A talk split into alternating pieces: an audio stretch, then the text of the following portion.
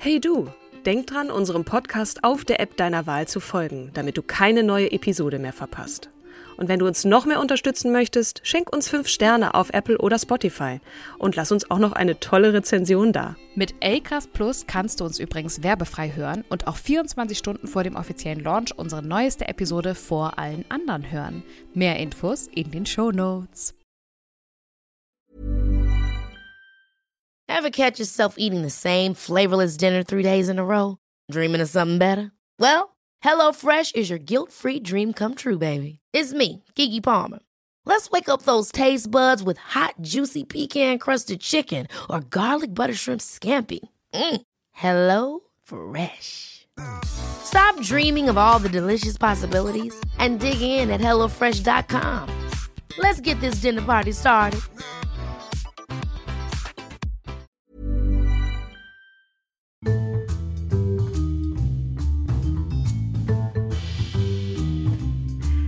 Und herzlich willkommen zu unserer Podcast-Reihe Starke Frauen. An meiner Seite, wie immer, die zauberhafte, die wundervolle Kim Seidler. Liebe Kim, hallo, grüß dich. Dankeschön, Katrin. Wir sind heute nicht alleine.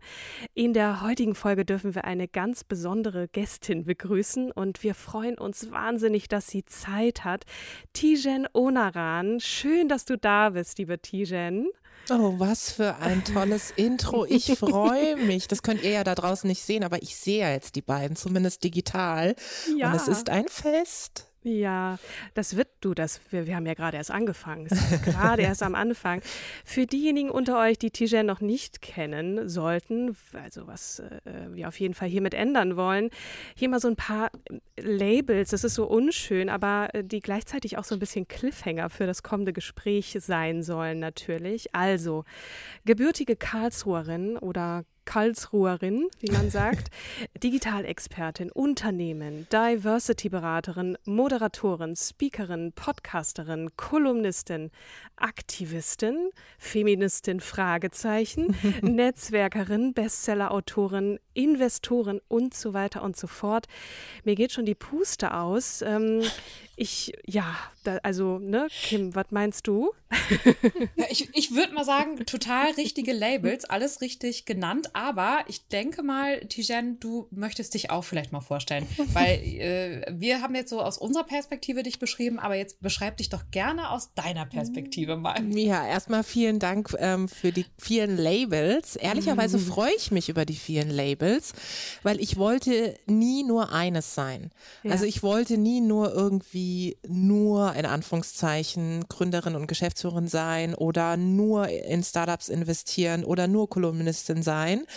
Ähm, was alles einzeln genommen wahnsinnig toll ist, aber ich finde, alles zusammen ist es für mich jedenfalls noch viel toller, weil ich wirklich jeden Tag mir verschiedene Hüte aufsetzen kann und eben auch nie in irgendeine Abhängigkeit gerate. Mein größtes Credo ist ja immer unabhängig zu sein und zu bleiben und für mich ist die Vielfalt dessen, was ich mache, gerade der Inbegriff von Unabhängigkeit, weil wenn morgen eine Sache irgendwie wegfällt, ob es jetzt das Thema Autorin sein ist oder Investorin sein und ich mich doch entscheide, nur einen Pfad sozusagen weiterzugehen, dann habe ich halt noch diesen und das ist mir extrem wichtig und ehrlicherweise greift ja auch alles so ineinander über. Ja, also ich setze mich ja sehr stark für das Thema Vielfalt ein, egal ob ich jetzt darüber spreche, schreibe ähm, oder berate.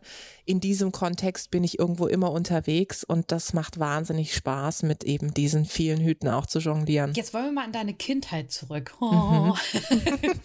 Wie bist du aufgewachsen und welches Role Model haben deine Eltern dir vorgelebt?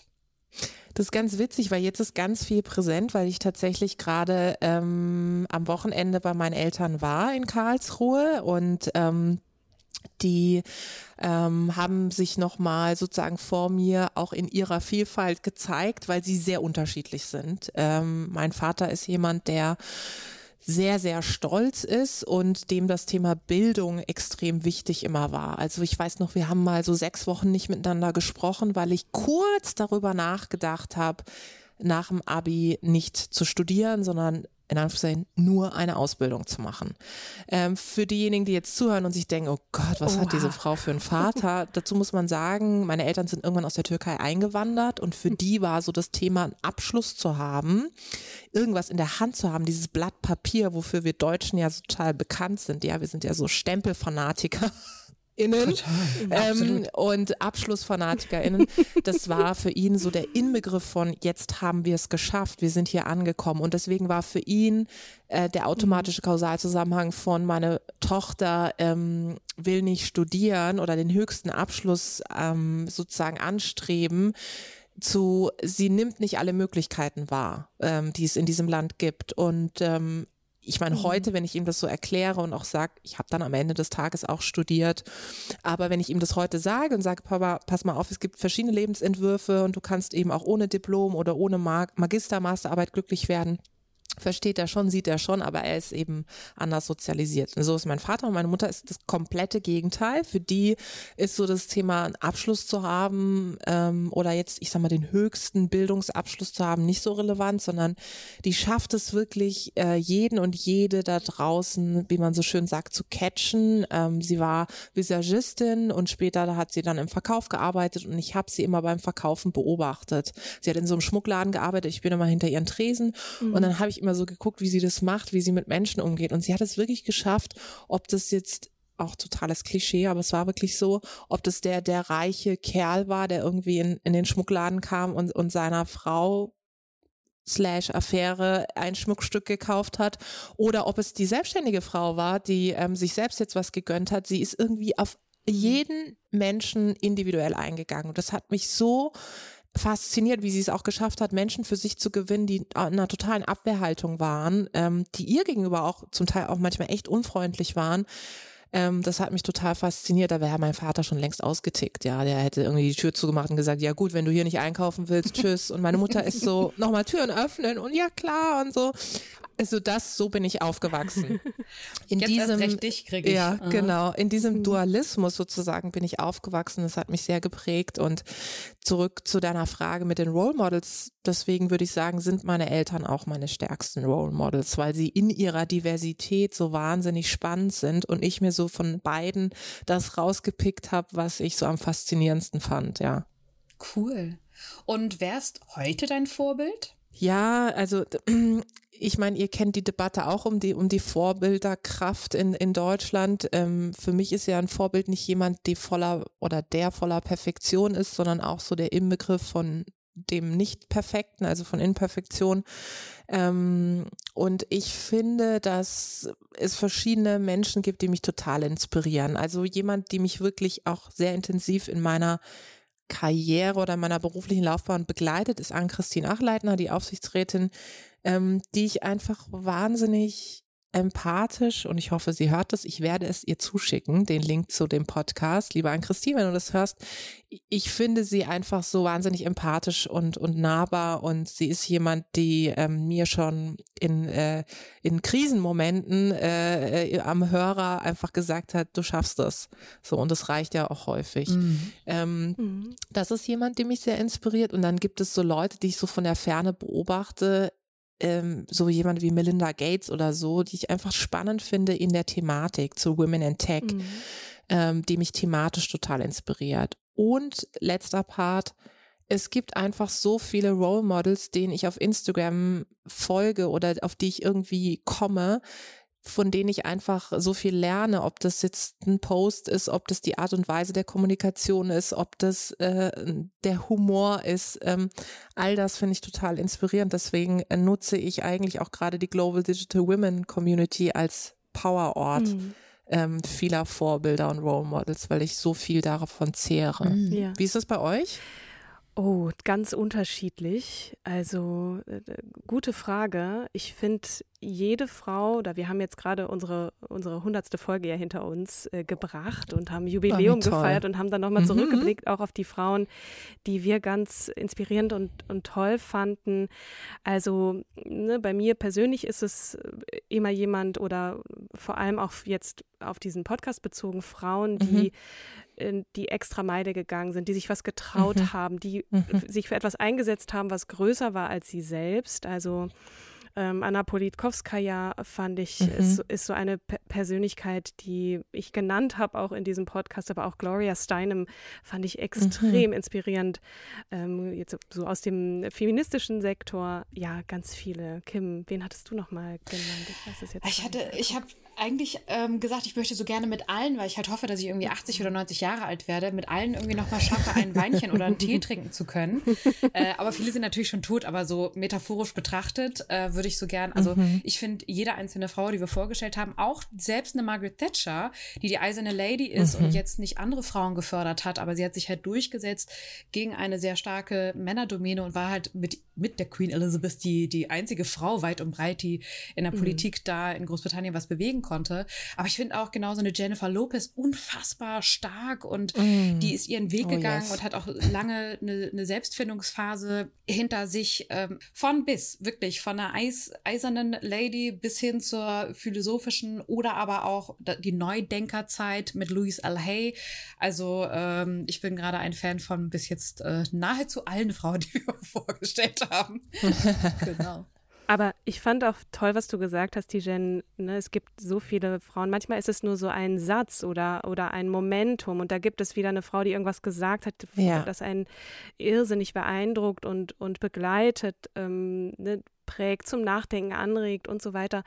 Und da äh, gibt es so viele da draußen und wir folgen auch äh, einigen von denen. Insofern, ähm, ich würde jetzt gern auf einen Aspekt eingehen, den du gerade gesagt hast, so ein bisschen versuchen und, und ja, ich nenne es jetzt mal scheitern als Chance, ne? ausprobieren. Und du Mhm. hast ja auch so viel gemacht, was in der Politik hast. Kommunikation an der Business School geleitet, Verbandsarbeit, Klinkenputzen, so Initiativen gegründet und all das, ne? Und, und auch diesen Mut zu haben, so ich mache das jetzt mal und probiere das mal aus. Ähm, ne, es kann nur gut werden und das, was ich dann daraus ziehe, woher kommt diese Leidenschaft, etwas verändern zu wollen? Wo, was, was, was, was bist du so für ein Typ? So, ich, hast, war das immer schon da oder kam das irgendwann? Ähm, genau, erzähl mal ein bisschen. Also was mich total inspiriert, ist ähm, immer zu wissen, dass ich wirklich aktiver Teil von Veränderung sein kann und auch bin. Also äh, es ist, das bedeutet natürlich im Gegenteil, dass ich es wirklich kaum aushalte, wenn ich darauf angewiesen bin, dass andere Entscheidungen treffen. Mhm. Und im Business ist es natürlich der absolute, äh, das ist wirklich der Killer, Mhm. weil ich natürlich so oft darauf angewiesen bin, dass andere eine Entscheidung treffen. Also ob das jetzt zum Beispiel Be- Beratungsmandate sind oder ein Feedback zu irgendeiner Abstimmung. Ähm, oder zu einer Verlängerung von irgendwas. Äh, Das ist für mich immer so, dass ich das wirklich kaum aushalte und daher ja Gott sei Dank tolle KollegInnen habe und auch einen tollen Partner an meiner Seite, der dann so das ähm, diplomatische Korrektiv ist, weil ich glaube, wenn ich jede E-Mail, die ich in meinem Hirn formuliere, absenden würde, dann wäre mein Netzwerk so bestehend aus drei Leuten äh, und das wäre sehr ungesund für mich, aber auch für mein Umfeld. Aber ähm, zurück zu deiner Frage. Also der Treiber ist wirklich so dieses zu wissen, wenn mich Dinge stören, dann kann ich sie zu einem gewissen Teil selbst beeinflussen. Deswegen setze ich mich so stark dafür ein, dass gerade auch Frauen äh, selber an ihrem äh, gesunden und nachhaltigen Netzwerk arbeiten, dass sie selber daran arbeiten, sichtbarer zu werden und zwar in einer Tonalität und auch Frequenz, mit der sie sich wohlfühlen. Ich setze mich für Vielfalt ein, weil ich der festen Überzeugung bin, äh, neben all den regulatorischen Maßnahmen gibt es eben auch die dieses individuelle Handeln, was jeden und jede ermöglicht, Teil dieser aktiven Diversity-Reise zu werden, sich selbst zu hinterfragen und zu reflektieren, das ist das, was mich extrem antreibt. Und ähm, das hat mich immer schon angetrieben. Du hast gesagt, ich war vorher in der Politik, ich war dann in vielen Verbänden, ähm, ich habe mich irgendwann selbstständig gemacht. Also ich habe nie darauf gewartet, dass jemand anderes für mich eine Entscheidung trifft, sondern ich habe sie immer selbst getroffen. Mal war es so, dass ähm, die Entscheidung zu treffen dann ganz gut ausgegangen ist und mal, du hast es gesagt, ist sie halt in die Hose gegangen. Aber ich habe sie halt selber getroffen. Und das ist mir immer ein Herzensanliegen. So Richtig. dieses nicht aus der Hand geben und weil dann kann ich halt auch sauer auf mich sein. Also weißt du, dann, ich kann mich dann freuen, weil ich irgendwie, weil ich dahinter stecke. Ich kann aber dann, ich brauche nicht eine Projektionsfläche, weil ich einfach weiß, okay, die Entscheidung habe am Ende ich getroffen und jetzt muss ich sie halt auch ausbaden. So, ja. Mit allen Konsequenzen. Ne? Das äh, ist sicherlich vielleicht auch eine Eigenschaft, die wir mehr Frauen wünschen würden. Ne? Ich kann mich da selber nicht ausnehmen. Ich habe dann manchmal auch eher gesagt, nee, ich traue mich nicht. Und ich glaube, es braucht einfach dann Vorbilder wie dich, die dann sagen, so probier's aus. So was, was soll schon passieren und bau dir ein Netzwerk auf. Ne? In der aktuellen sehr sehenswerten, wie ich finde, Doku Yes She Can, äh, Frauen verändern die Welt auf Amazon Prime, ähm, in der Frauen in Führungspositionen vorgestellt werden, hast du gesagt, jetzt, jetzt ist das Jahrhundert der Frauen. Warum jetzt? Ja, ich weiß nicht, wie es euch geht, aber ich erlebe schon so eine Bewegung. Ich erlebe schon, dass vor allem auch viele Frauen selbst jetzt sagen, gut, jetzt haben wir lange zugeschaut, Leute, mhm. ähm, dass sich irgendetwas da draußen tut, ob das in der Medienlandschaft ist, ob das in der Wirtschaft generell ist, ob das gesellschaftspolitisch ist, aber es verändert sich irgendwie mhm. nichts oder wenig und noch viel zu langsam. Mhm. Und daher sagen jetzt viele Frauen selbst, ja gut, was kann ich denn tun? Das ist diese, diese individuelle Perspektive, die ich vorhin angesprochen habe. Und es fängt damit an, dass ich wirklich, ich sag mal, sehr niederschwellig anfange, auf Instagram Menschen zu folgen, die sich in dem Thema stark machen, dass ich deren Posts teile, dass ich like, kommentiere, dass ich darüber eben auch Wertschätzung teile und geht dann darüber, dass ich mich in Organisationen engagiere und überlege, okay, wo kann ich äh, tatsächlich auch inhaltlichen Input reingeben? Wo kann ich meine Energie reingeben? Mhm. Wen kann ich unterstützen?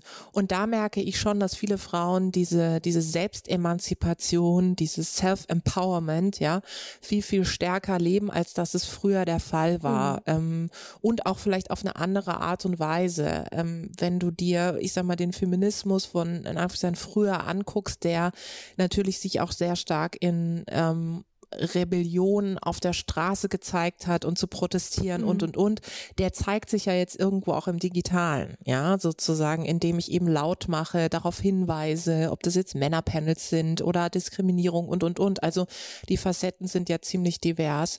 Und diese Bewegung erlebe ich grundsätzlich erstmal als positiv, mhm. weil ich einfach sehe, dass Frauen eben ihre Stimme aktiv nutzen und äh, Dinge nicht einfach stehen lassen. Weil eins ist klar, wenn wir halt nicht darüber reden, wenn wir uns nicht nur gegenseitig nicht empowern, sondern vor allem nicht dafür einsetzen, dass ähm, diejenigen, die keine Stimme haben in unserer Gesellschaft, eine bekommen, mhm. dann macht es niemand. Ja. So und das ist war mir immer ganz bewusst. Ähm, da habe ich immer gesagt, nee, das funktioniert nicht. Ob das jetzt Frauen sind, Menschen mit Migrationsvordergrund oder auch andere. Ich kann nicht darauf warten, dass jemand irgendwie die Kämpfe kämpft für mhm. mich. Ich kann nicht darauf warten, dass jemand sich für mich einsetzt. Ich muss das irgendwie schon selber machen. Ja. Und das merke ich derzeit sehr stark. Ja, also sicherlich auch viel getrieben durch äh, Fridays for Future, dass sich mhm. einfach irgendwie da ein Mädchen hinstellt und sagt, so Schluss jetzt, hier muss, hier, wir müssen reden. Ähm, das, das ist so vielleicht auch, ne, vor allem diese ganze, ganze Bewegung ist ja sehr getrieben von jungen Frauen, die sagen, nee, so ich ich muss hier, wir müssen hier handeln so und ihr müsst uns mhm. jetzt mal bitte zuhören so. Das ist auch sehr schön und äh, ja erfreut mich auch sehr, dass es da diese Bewegung gibt. Ja, und ich finde, Greta ist ein ganz tolles Beispiel, das du mhm. bringst, weil oftmals wird mir ja immer im Diskurs rund um Diversity gesagt, ja, was soll ich denn als einzelne mhm. Person schon bewirken? Mhm. Und ich meine, Greta ist das beste Beispiel. Das war ist eine einzelne Person, die sich irgendwann hingestellt hat mit einem Schild und das ging dann weltweit sozusagen viral. Daraus ist eine ganze weltweite Bewegung entstanden. Mhm. Und natürlich ehrlich gesagt, ich wünsche mir auch so eine Greta for Diversity, ja, mhm. sozusagen, weil das bräuchte es eigentlich noch viel stärker. Ich, wir haben ganz viele einzelne Organisationen, einzelne Netzwerke, einzelne ähm, Initiativen und ich glaube, wenn das alles sozusagen jetzt noch stärker wird und je mehr, desto besser, dann erleben wir so einen Greta-Moment halt in unterschiedlichen Facetten, aber dann wird kein Mensch mehr an diesem Thema auch vor, vor, vorankommen, Richtig, ja, vorbeikommen. Absolut. Und danke dir auch nochmal für dein Buch, äh, das jetzt im August erschienen ist, weil genau da habe ich mir auch ganz viele Gedanken gemacht zum Thema Mut. Weil es ist nicht so, dass wir nicht auch viel darüber mhm. sprechen, aber manchen und auch inklusive mir fehlt manchmal auch der Mut, sich dann hinzustellen. Ich habe, glaube ich, oh, im Juli letzten Jahres angefangen, einen Artikel über Frauenquote zu schreiben.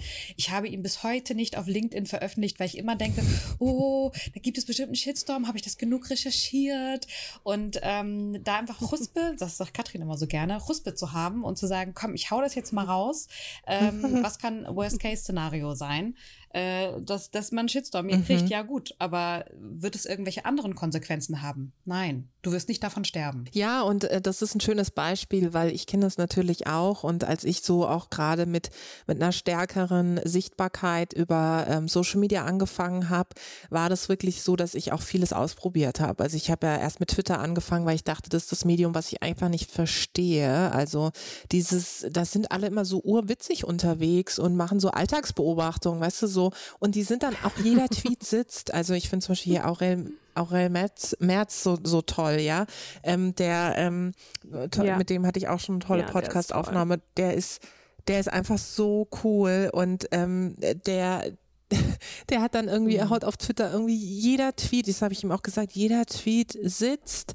Und wenn ich das dann angucke und dann so denke, okay, ich versuche jetzt hier irgendwie, oh, es ist einfach ein Graus und ich würge mir einen ab und es ist einfach nicht meins. Und dann vergleichst du dich natürlich mit eben Leuten wie Aurel, der das natürlich jobmäßig auch macht. Mhm. Ähm, und da eine ganz andere Schreibe und eine Tonalität hat, dann denk, fängst du natürlich irgendwann an zu sagen, okay, jetzt das lohnt sich gar nicht oder ich ich feil noch mal am Text, Kim, weil das ist das Schlimmste. Wenn ja, genau, du dann immer noch genau. mal eine Schleife gehst, dann schickst du es irgendwie anderen und dann denkst du so, komm Katrin, kannst du noch mal drüber schauen und so und dann kommt sagt Katrin, nee, aber an dem Satz würde ich noch mal, und dann sagt jemand anderes so und dann ist der Moment einfach weg und ähm, so, und richtig, ich mache das übrigens richtig. auch. Also nur weil ich jetzt äh, irgendwann eben stärker visibel auch geworden bin, gerade auch über die sozialen Medien, ähm, gerade auch auf LinkedIn, heißt es nicht, dass ich mir nicht diese Gedanken mache. Aber ich denke mir halt irgendwann so, jetzt Haus raus, weil ähm, also du, man kann auch was zerdenken. Mhm und äh, zersitzen, mhm. ja. Also so ja. und und das ist das Allerwichtigste und zurück zu diesem Mut. Äh, ich glaube, dieses zu wissen, ich, ich muss am Ende des Tages springen. Ich kann mir ganz viel Feedback holen, ganz mhm. viel Double-Checks machen, überall nochmal prüfen, gucken, ob alles stimmt, der Satzbau in Ordnung ist, die Grammatik richtig ist. Und trotzdem wird es die eine Person da draußen geben, die sagt, äh, also Frauenquote finde ich ja jetzt irgendwie ätzend. Oder mm. Moment, an dieser einen Formulierung, also ich würde das anders formulieren, gab es bei mir auch immer. Es gibt diese eine Person, ja, dieses für, für mich immer die Person, die sozusagen innerlich, wo ich immer mm. denke, okay, und hier hast du den Award für du bist der Erste oder die Erste, die ähm, da ein bisschen rumpöbelt, ja. Und ähm, das, ähm, das zu wissen, im Hinterkopf zu behalten, macht es viel einfacher, weil ich fokussiere mich auch ähm, ich bin da mhm. ziemlich gut geworden. Ich fokussiere mich wirklich auf Social Media. Ich lese natürlich diese kritischen Kommentare. Ich lese das, aber es ist manchmal so, wie dass ich da durchlese. Also ich fokussiere mich so sehr auf diese positiven. Und dann gibt es für mich diese, also es gibt schon Kritik, natürlich auch inhaltlicher Natur. Das finde ich übrigens mega spannend, wenn jemand auch inhaltlich was dazu zu sagen hat. Aber meistens ist es ja auch bei diesen Pöblern nicht so. Und alles andere blende ich aus. Da bin ich echt mhm. äh, ziemlich gut geworden. Mhm. Ist auch gemütsabhängig, keine Frage, aber das hat mir extrem geholfen. Mhm. Dankeschön, das ist ein guter Tipp. Ja, genau. Vielleicht wurdest du jetzt angestupst, äh, äh Kim. Ich freue mich auf deinen Artikel. ich auch. Pressure is on. ja, okay. Oh, ähm, ja, zurück zu dir, Tijen. In deinem Job als Beraterin ähm, nimmst du eine unterschiedliche Behandlung bzw. Wahrnehmung von Männern und Frauen wahr und was ist deine Beobachtung, wie sich das äußert? Ich nehme schon eine unterschiedliche Behandlung wahr und die äußert sich darin ähm, in zum Teil unbewussten, aber auch manchmal bewussten Vorurteilen. Äh, nehmen wir das Thema Vereinbarkeit Familie und Beruf. Es ist tendenziell so, dass Managerinnen ähm, immer dazu gefragt werden, auch in Interviews. Übrigens, da gibt es auch mhm. spannende Statistiken, die sich angeguckt haben, wie oft werden eigentlich Top-Managerinnen zu dem Thema befragt ähm, und wie oft Männer, also Manager. Und bei Frauen wird das Thema Äußeres dreimal mehr thematisiert und ähm, auch das Thema Vereinbarkeit fünf oder sechsmal mehr als bei Männern. Ähm, und das ist schon etwas, was wirklich auch erwiesen ist und was sich aber auch so im täglichen zeigt. Also für diejenigen, die jetzt zuhören, vielleicht einfach mal bei Artikeln, die man so liest, drauf achten. Ähm, wie eben Frauen äh, im Job Fragen gestellt werden und wie Männern eben Fragen gestellt werden. Mhm. Ich glaube, das liegt auch natürlich auch daran, dass wir immer noch diese Rollenbilder, vor allem in Deutschland, im Kopf haben. Das ist so eine Sache, die ich, die ich immer wieder beobachte. Dann natürlich, dass unterschiedliche Beschreibungen auch für Frauen und Männer im Job gelten. Also ne, bei einer, bei einer Frau ist, äh, wenn sie irgendwie besonders bestimmt auftritt, dann ist sie so bossy mhm. ähm, und das ist aber eher negativ. Ja. Also bossy ja. will eigentlich mhm. keiner sein, ja. ja. Lustigerweise mhm. bossy ähm, im amerikanischen Raum ist eigentlich cool. Mhm. Also das sagen mhm. viele dann auch von sich, ja, ich bin bossy. Ähm, und das ist dann eher so, es steht für so wirklich ein starkes Selbstbewusstsein auch. Aber in Deutschland ist es so, man will eigentlich gar nicht so dieses, also diese starken Persönlichkeiten finden wir bei Männern toll. Mhm. Starke mhm. Persönlichkeit als Frau ist abturn. Das ist im Job äh, und auch im Privaten. Das ist eigentlich was, was man nicht am Tisch sitzen haben will. Weil das ist ja, also stark bedeutet ja auch gleich anstrengend, ja, sozusagen. Das ist so die mhm. Kausalität, die entsteht.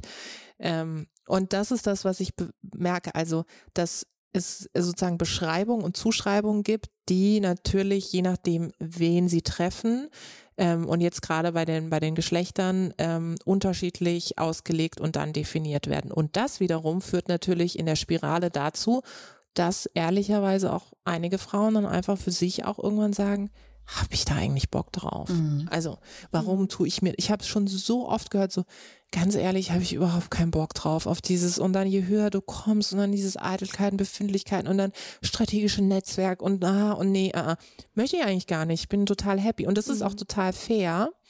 Mein Punkt ist einfach, dass ich möchte, dass alle Frauen wissen, dass sie es können, wenn sie wollen. Dass es eben keine mhm. Barrieren gibt. Dass sie, wenn sie sagen, ich habe hier Bock durchzustarten, wie auch immer ich es definiere, ob ich selber gründe oder in einem Unternehmen in Anführungszeichen aufsteige, dass sie es können, dass es diese Option gibt und dass sie nicht von vornherein mhm. das Gefühl haben, ich habe hier irgendwie keine Chancen. Rätst du Frauen anzugeben, dass sie verheiratet sind, wenn sie sich bewerben? Ja, weil am Ende des Tages, ähm, wenn dein Arbeitgeber irgendwie schräg drauf reagiert, dann musst nicht du dich verändern, sondern dein Arbeitgeber. Ähm, und das ist immer etwas, womit ich irgendwie ähm, umgegangen bin. Ich ähm, habe das in unserer Doku bei Yes She Can gesehen, dass Kenza, die ähm, eine Protagonistin, äh, die ja auch künstliche Intelligenzexpertin ist, selber auch ein Buch rausgegeben hat, die ja gesagt hat, dass es ganz interessant war, als sie sich sozusagen mhm. beworben hat, ähm, als sie dann angegeben hat, dass sie irgendwie auch äh, Familie hat, dass dann gleich ihre Qualifikation abgesprochen worden ist, ja, und dass sie es dann irgendwann rausgestrichen hat. Das war schon mhm. so ein krasser Moment, als ich das selber auch gesehen habe, weil ich dachte, ja, genau, das darf halt nicht passieren. Mhm. Also ähm, wenn ich schon anfangen muss, mhm. intransparent zu werden um am Tisch mitsitzen zu dürfen, dann stimmt irgendwas an diesem Tisch nicht. Mhm. Also dann ist es der falsche Tisch. Dann muss ich mir einen neuen Tisch suchen mhm. oder einen selber einen Tisch bauen, ja, so. Mhm.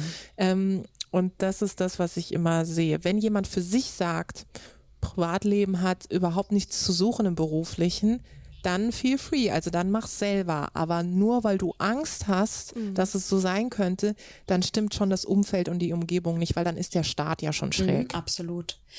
In Bezug auf die Frauenquote, ursprünglich ja auch die erste Frauenquote für Aufsichtsräte kam ja und da hieß es immer, ach, das ist schlecht, weil Frauen sind ja für Führungspositionen gar nicht gut vorbereitet. Letztens witzigerweise beim WIFT-Podcast eine Partnerin interviewt, ähm, die dann auch meinte, ja, aber Frauen sind halt einfach auch nicht gut vorbereitet für solche Positionen. Sind Frauen nicht gut vorbereitet für solche Positionen? Sind Männer besser vorbereitet für Führungspositionen und Aufsichtsräte? Ich finde es immer so lustig, dieses Argument. Ich weiß nicht, wann und wer das in die Welt gesetzt hat.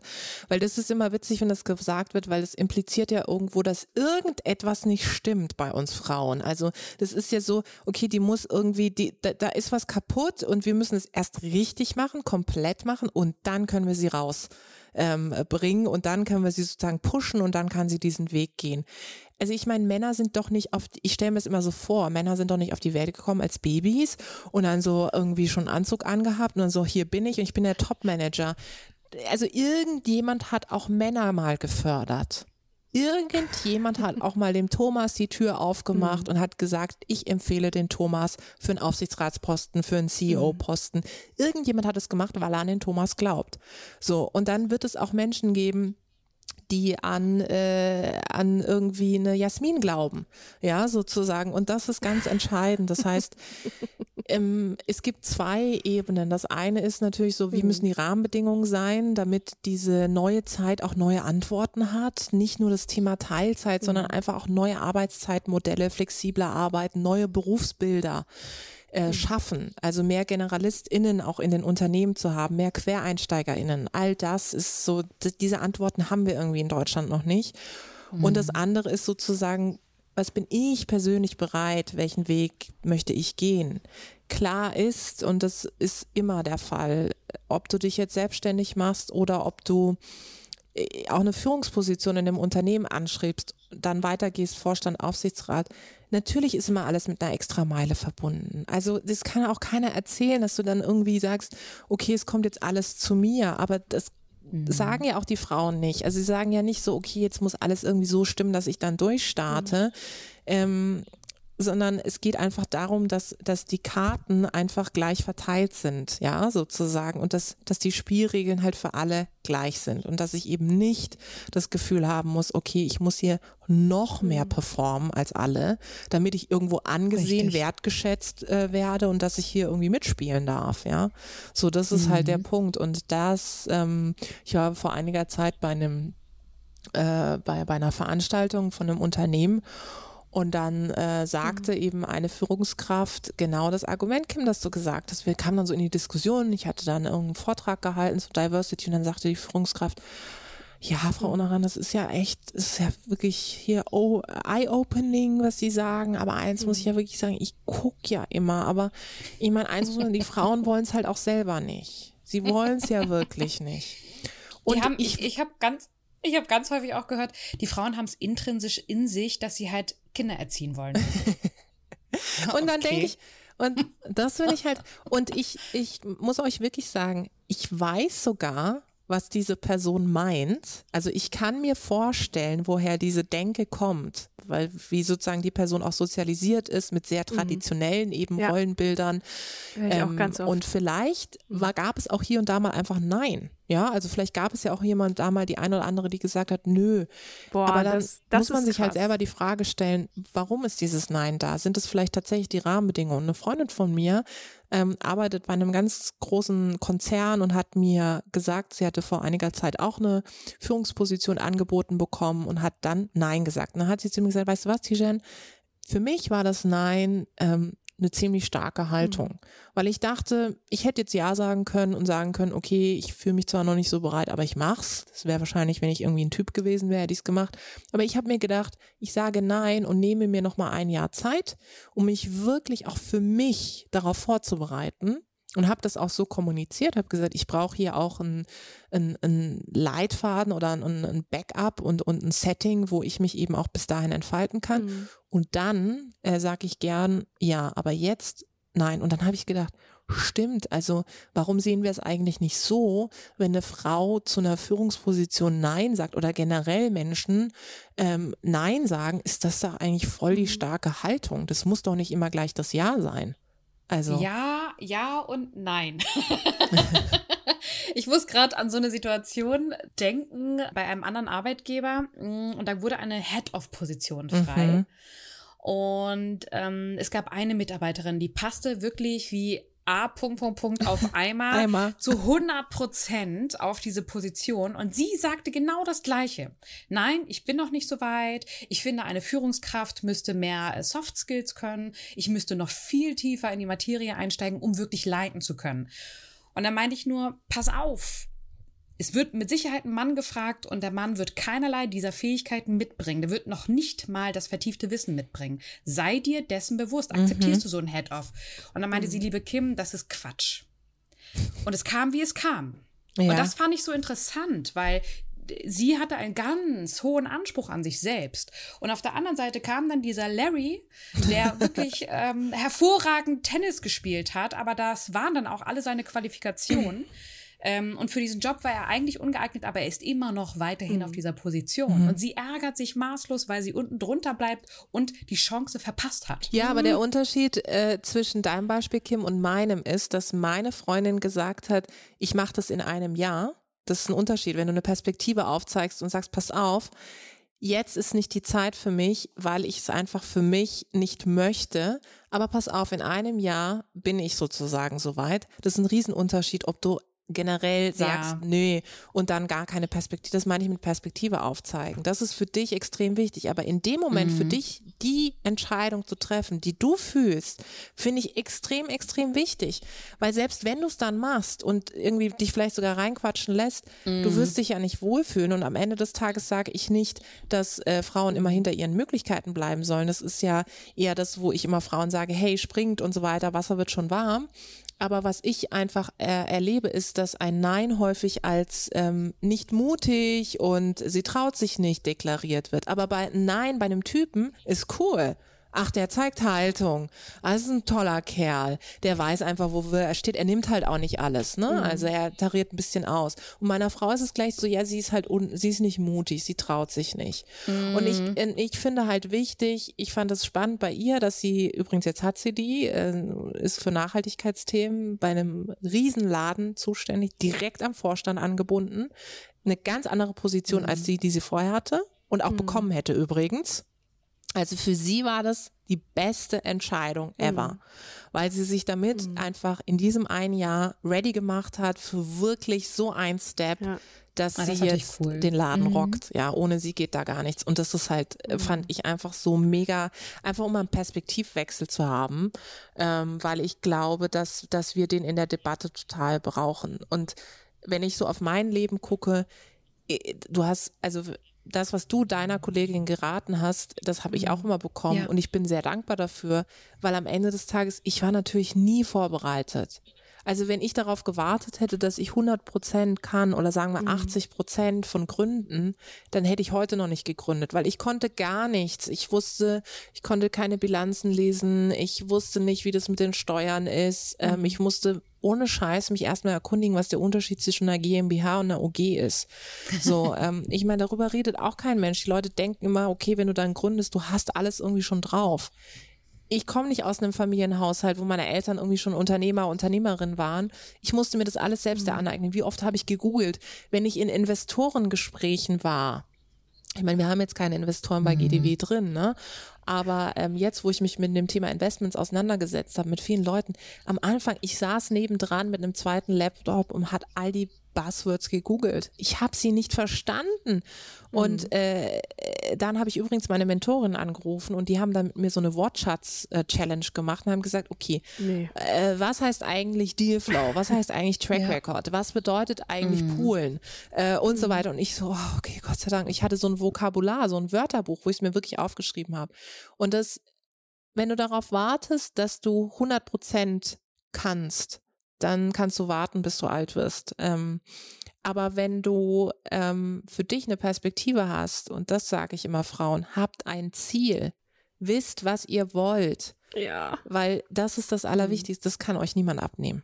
Was ihr wollt, das kann niemand entscheiden. Auch Ziele dürfen sich verändern. Ne? Also ich habe zum Beispiel ja auch mal so eine Web Webserienproduktionsfirma gründen wollen und habe dann halt festgestellt nach zwei Jahren, das macht richtig Spaß, aber mir bleibt die Reichweite aus und infolgedessen auch der Umsatz. Also muss ich meinen Darling killen. Ne? Ja. Und das gehört dann auch dazu und auch akzeptieren, dass Ziele sich dann halt mh, verändern dann. Marco und ich, wir haben mal, also mein Mann und ich, wir haben mal ein Startup gegründet. Wir hatten wirklich auch schon ähm, die, äh, das Unternehmen gegründet, ähm, wo wir Hundereisetaschen äh, produzieren wollten, weil wir so Cool. geinfluenced von uns selber waren, von diesem Hype.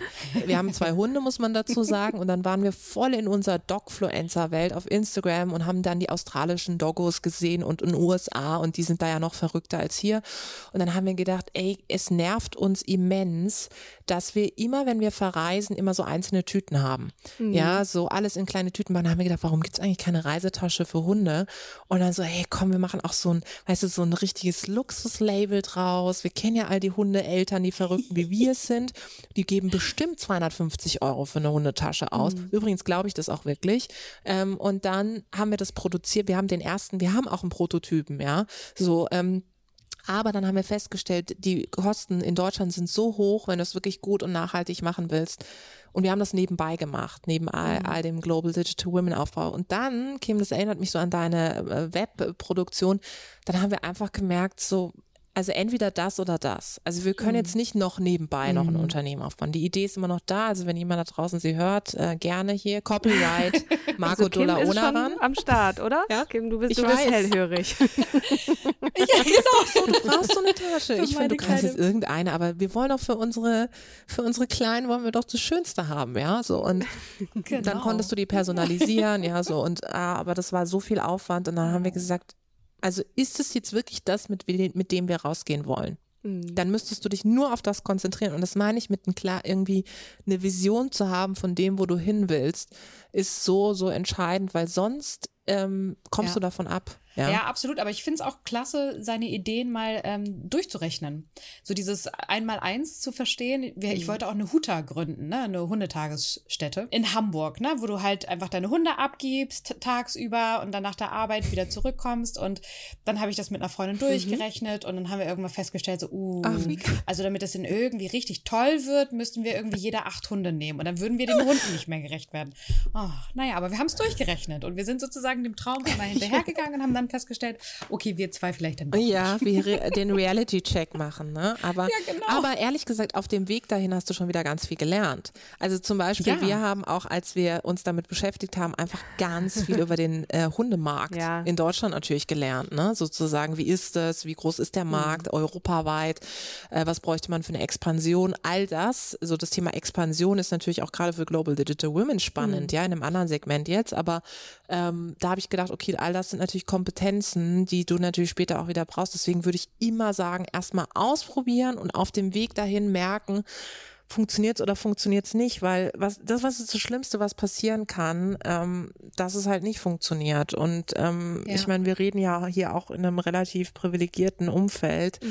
Ähm, Total. ich glaube, es geht immer irgendwo weiter. Also ja, ich habe mir dann auch Ja. immer irgendwo gedacht, ich kann irgendwo irgendwo mich hinter den Tresen stellen und verkaufen. Das, das ist wirklich das, was ich immer noch kann. Ja, also das geht. ja. Das Vertrauen zu haben, dass es irgendwie doch auch anders geht. Ne? Ja. Aber erstmal ein bisschen versuchen und Ziele verändern sich und vielleicht nicht zu viele haben, damit man wirklich sich konzentrieren kann und fokussieren kann und all die Energie und Power dann auf ein Ziel zu bringen. Ja. Das ist dann für die Gründung wichtig, ne? Aber vielleicht noch mal so ein bisschen vorstoßen in eher so Männersphären. Ich habe äh, in, in dieser in dieser Dokumentation, die ich vorhin erwähnt habe, auch ein neues Wort gelernt. Das fand ich äh, total witzig oder auch nicht witzig.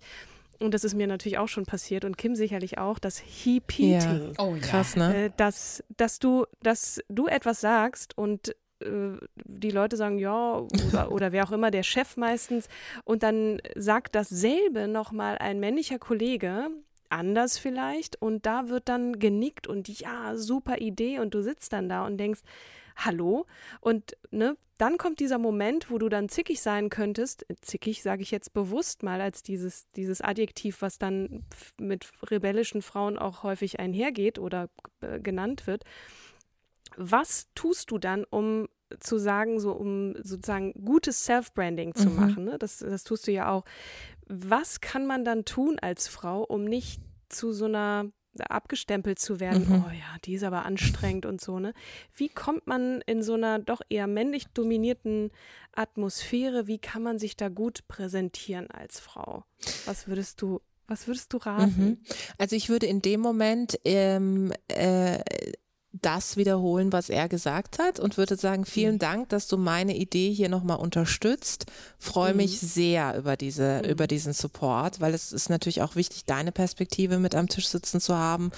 Und wie ich auch schon gesagt habe, ich stelle mir das so vor und so und so. Also es ist wichtig, dass, dass man das wirklich verbalisiert, zu sagen, danke, dass du meine Idee unterstützt. Weil wenn man das nicht sagt und einfach stehen lässt, was bleibt in den Köpfen der Menschen hängen? Ach, guck mal, der Typ hat irgendwie eine Er coole Idee. Idee. Und es ist schon blöd genug, dass wir natürlich darauf aufmerksam machen müssen. Übrigens, das gilt auch für die anderen am Tisch. Ne? Also auch gerade für andere Frauen. Also wenn es dann andere Frauen gibt, ähm, wenn ihr das erlebt, dass es bei einer Frau passiert, das ist übrigens für mich gelebtes Female Empowerment, das durchaus nochmal highlighten, sagen, Kollegin äh, Kim hat das ja gerade gesagt, was du, ähm, Thomas, jetzt muss er halt immer herziehen, was du, Thomas, gesagt hast.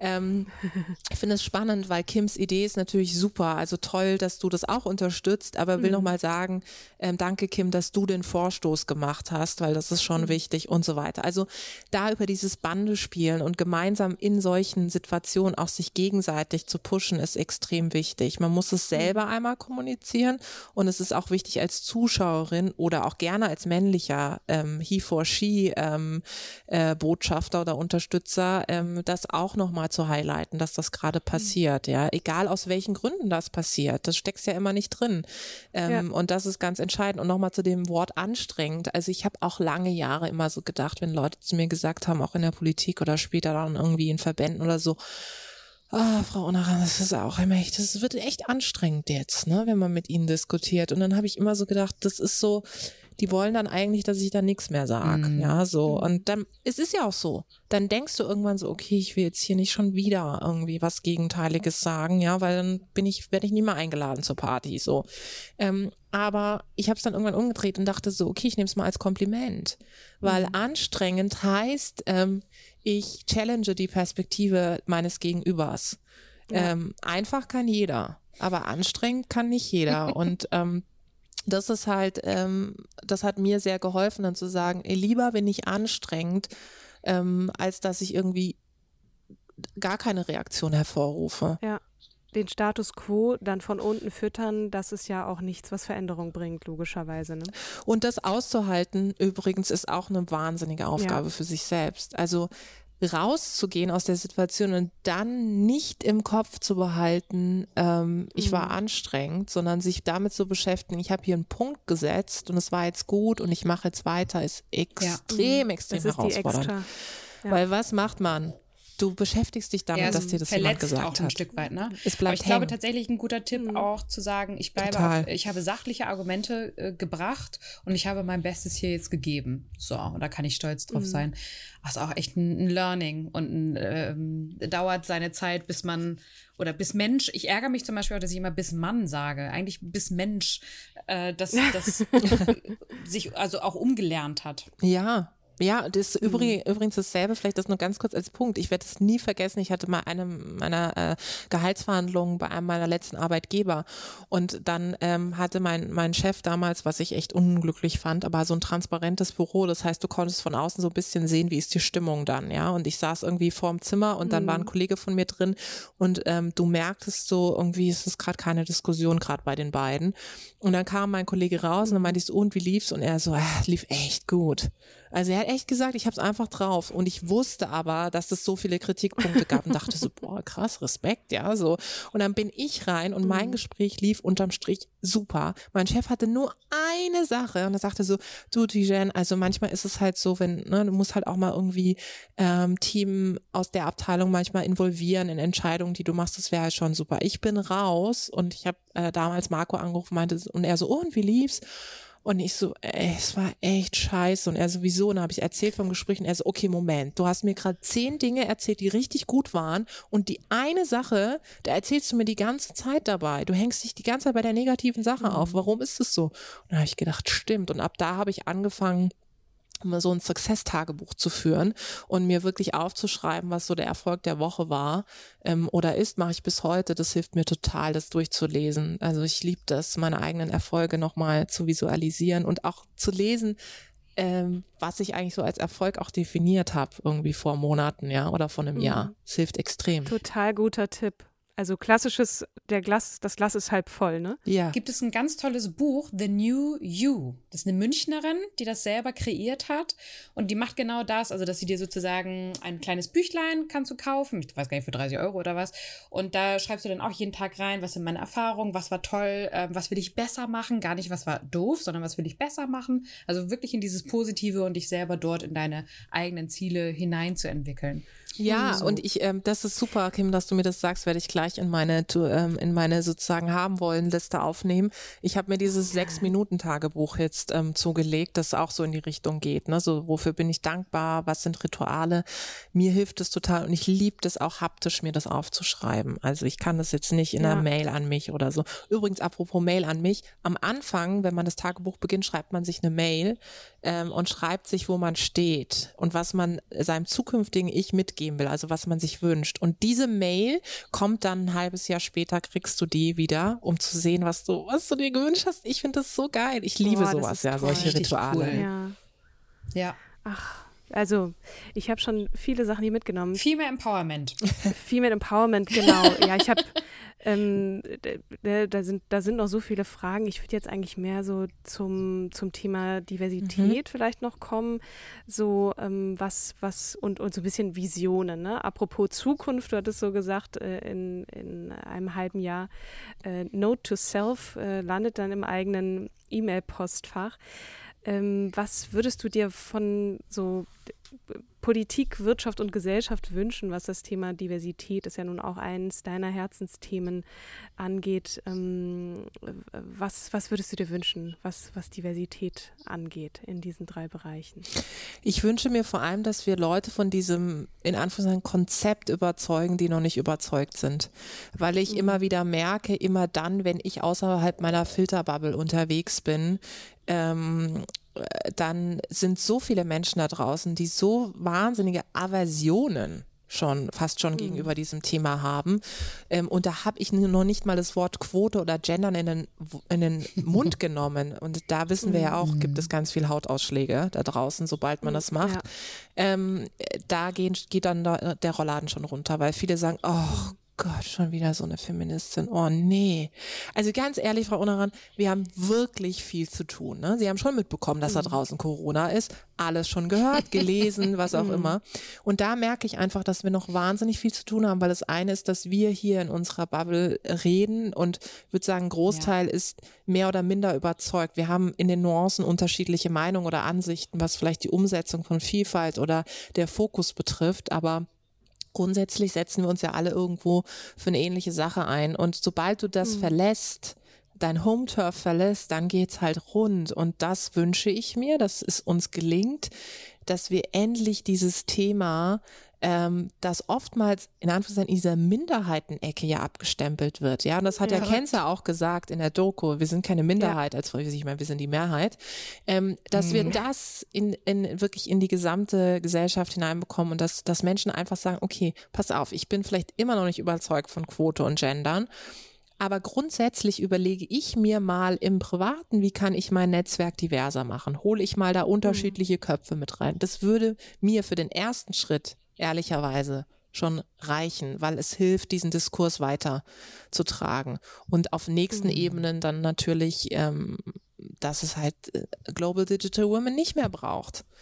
So, dass ich halt diese Ja. Beratung nicht mehr machen muss, dass ich nicht gefragt werde, äh, welche Argumente hast du, damit ich meinen Chef, meine Chefin von Vielfalt überzeugen muss? Das, ähm, das ist das, was ich mir tatsächlich wünsche. Und, äh, und als letzter Punkt, dass diese Debatte, es ist wichtig, dass wir emo diese Debatte auch emotional führen, aber am Ende des Tages müssen wir auch immer sehen, ähm, zu starke Emotionalität ähm, äh, trennt auch die Welten, ja. Also wir dürfen nicht so eine ihr gegen wir Geschichte machen. Das wollte ich nie ja. und das mag ich auch nicht. Es bringt auch überhaupt nichts. Also ich meine auch strategisch. Ich überlege mir immer so, okay, wie kann ich Leute strategisch überzeugen, ähm, dass sie sich auch fürs Gute einsetzen. Und es bringt nichts, wenn ich ihnen ständig den Vorwurf mache, dass sie es nicht richtig machen.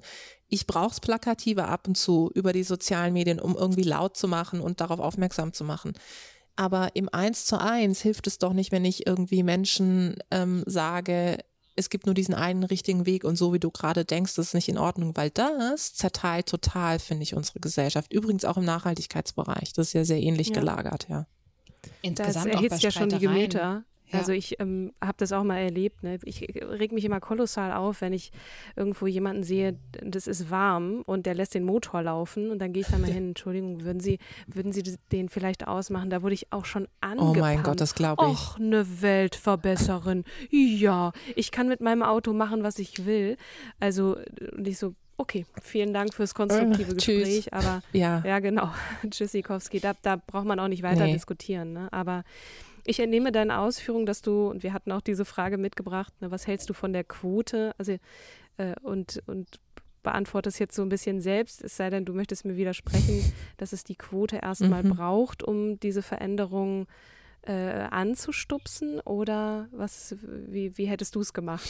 Ja, auf jeden Fall. Die Quote ist auf jeden Fall ähm, nicht das Allheilmittel ähm, aber die Quote ist extrem notwendig, damit sich überhaupt was tut. Und was die Quote ja bringt, ist die Messbarkeit. Das vergessen ja viele, ähm, weil die Quote dazu führt, dass Unternehmen sich committen müssen.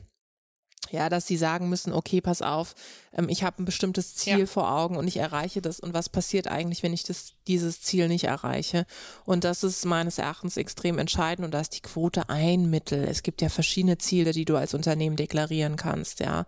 Zu sagen, du willst Geschlechterparität auf allen Management-Ebenen erreichen, genau. was für mich ein viel, viel stärkeres Ziel als die reine Quote ist, ja.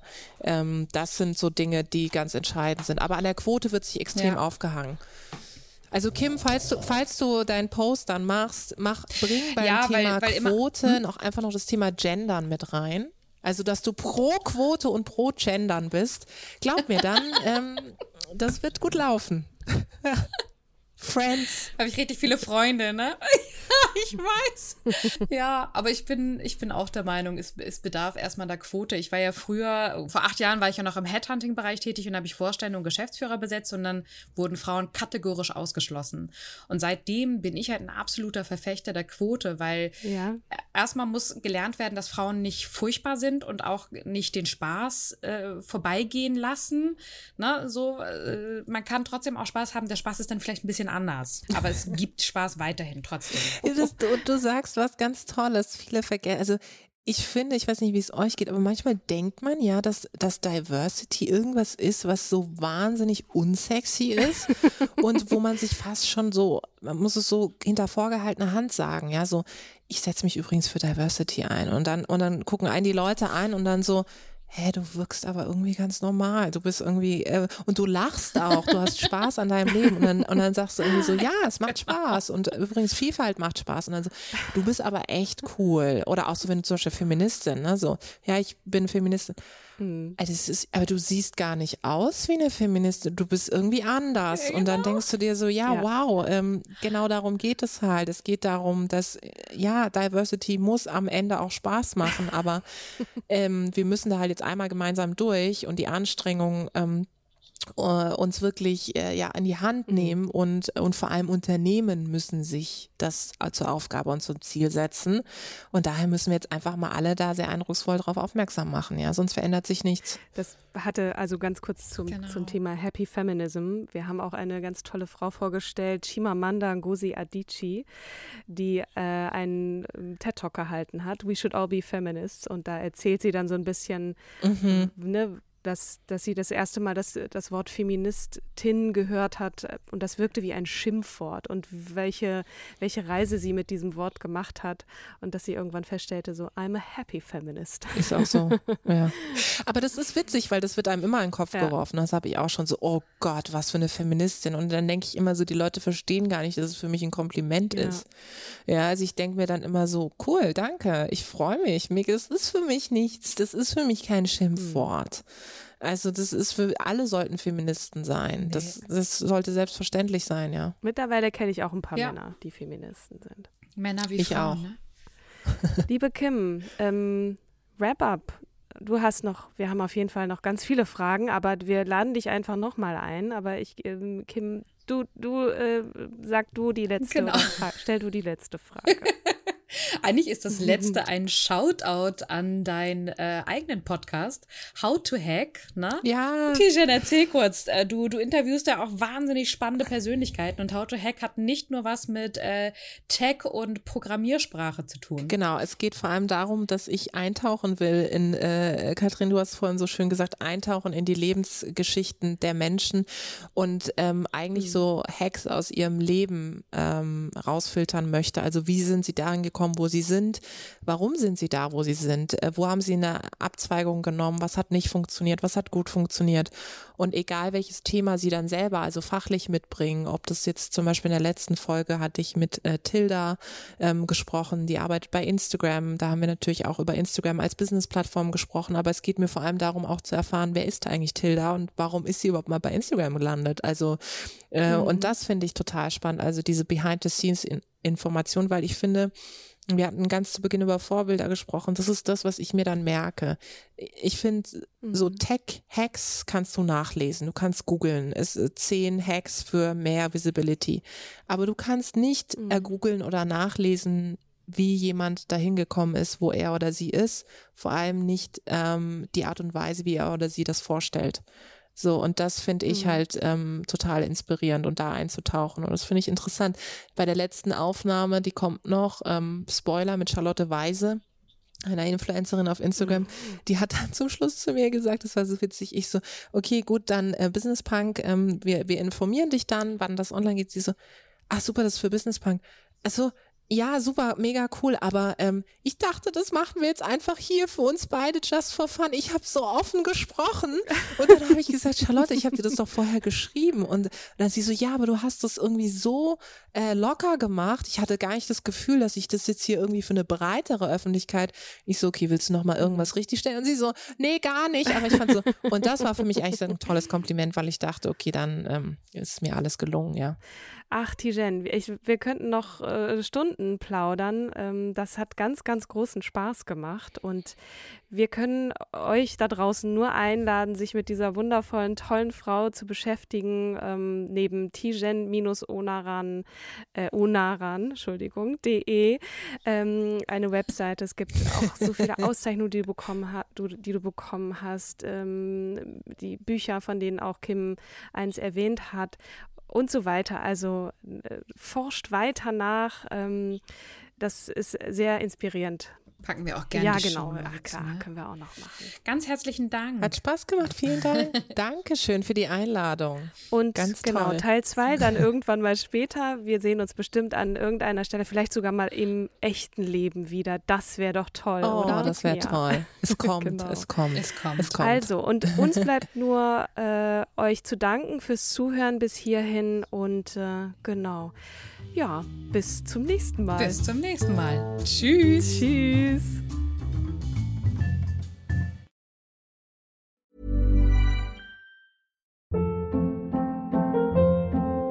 Hold up. What was that? Boring. No flavor. That was as bad as those leftovers you ate all week. Kiki Palmer here, and it's time to say hello to something fresh and guilt-free. Hello Fresh. Jazz up dinner with pecan-crusted chicken or garlic butter shrimp scampi. Now that's music to my mouth. Hello Fresh. Let's get this dinner party started. Discover all the delicious possibilities at hellofresh.com.